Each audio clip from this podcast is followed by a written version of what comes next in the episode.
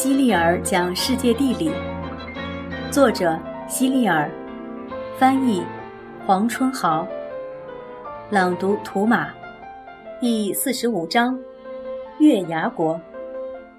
地球是圆的，无论你站在哪个位置，其相邻的地区总会有东西左右之分。比如从中国出发，一直往东走，可以到达美国；从美国继续东行。可以到达欧洲，从欧洲往东，可以到达全球最大的洲——亚洲。这样看来，美国可以是东面，欧洲也可以是东面，但是只有亚洲大陆才是我们约定俗成的真正意义上的东方。中国就处于亚洲。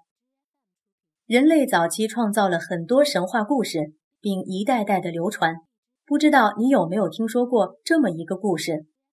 有个神仙对一个叫欧罗巴的凡人女孩特别痴恋，但神仙不能与凡人发生感情。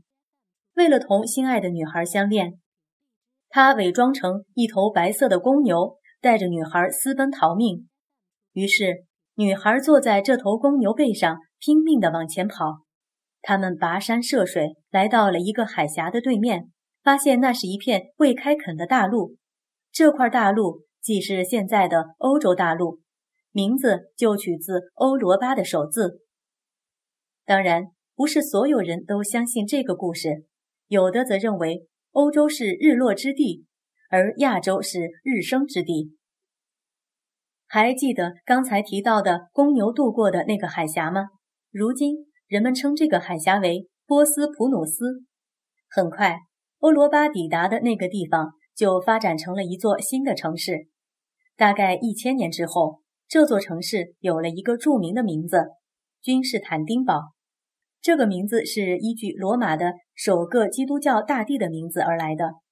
当年，君士坦丁大帝从首都罗马迁徙到这里之后，便用自己的名字给这座城市命名，并将其定为新的首都。大概在又过了一千年之后，君士坦丁堡被土耳其民族攻破。土耳其人来自亚洲，最高首领叫做苏丹王。与信奉基督教的欧洲人不同，土耳其人大都崇拜一个名为阿拉的神，因为受到很多人崇拜的穆罕默德也是阿拉的崇拜者，所以人们又将阿拉和穆罕默德的信徒统称为穆斯林。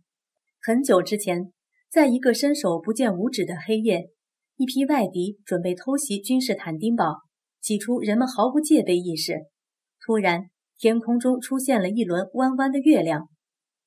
虽然不是全月，但是其光亮足以让守卫士兵觉出异常。于是，全民立刻提高了警惕，自己的城市才得以化险为夷。自此，月亮在土耳其人心中就有了新的意义。他们还在神圣的教堂中放置月牙像。这就如同基督教中的十字架像一样，他们还以月牙命名了一个红十字会的组织。君士坦丁堡拥有全球最大的教堂——圣索菲亚教堂。从名字我们就可以知道，这是以希腊语命名的。圣索菲亚在希腊语中代表圣哲的意思。现在有很多女孩都叫索菲亚，因为这个名字也代表了智慧。圣索菲亚教堂建于土耳其人入侵之前。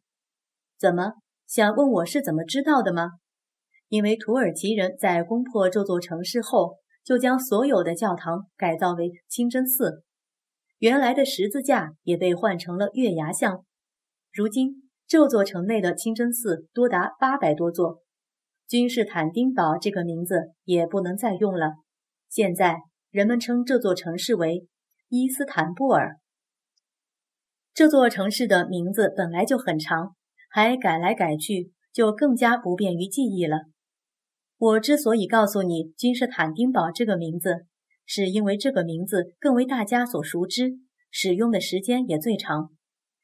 伊斯坦布尔之前是君士坦丁堡，那么君士坦丁堡之前又是什么呢？这我就不打算告诉大家了。要是你有兴趣，可以自己去查一查。清真寺内除了中心的主建筑之外，旁边还有一座塔楼，造型看起来和蜡烛极为相似。土耳其人称其为光塔。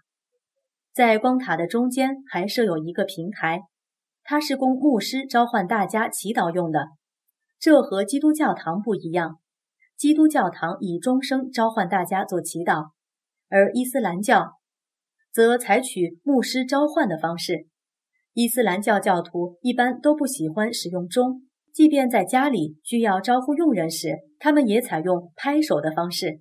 每天，牧师会召唤五次，第一次是在凌晨五点，提醒大家赶快起来做祷告。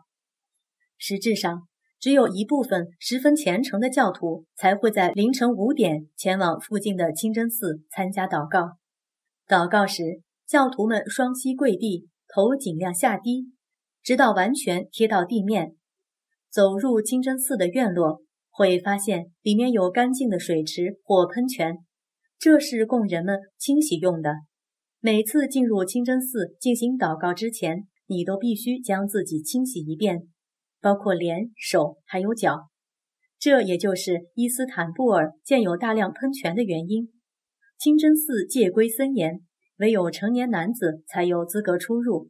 如果时间允许，教徒们每天都会前往清真寺，而一般人通常会在周五去。土耳其有个名为金角湾的小海湾，整个造型极像公牛的角，位于波斯普鲁斯海峡内。在它上面，人们搭建了一座名为加拉塔桥的桥梁。前文中我已经提到过很多举世闻名的桥梁了。有伦敦桥，有维奇奥桥，有里亚尔托桥，还有布鲁克林桥等。大批不同国籍、皮肤、语种以及打扮的人，熙熙攘攘、络绎不绝地穿行在这座历史上最为悠久、最负盛名的大桥之上。土耳其人使用的文字都特别难懂，看上去就像图画符号，同欧洲其他国家的文字差别很大。后来，为了便于学习，土耳其人也开始简化文字。目前，四十岁以下的人都接受过简化文字的学习。实际上，今天的土耳其已经彻底改头换面了。以前，苏丹王实行独裁统治，人们必须无条件地服从他。如今，土耳其打破了一人专政的局面，除了一个首要领袖。还可以通过选举的方式产生其他的领袖，与之共同执政。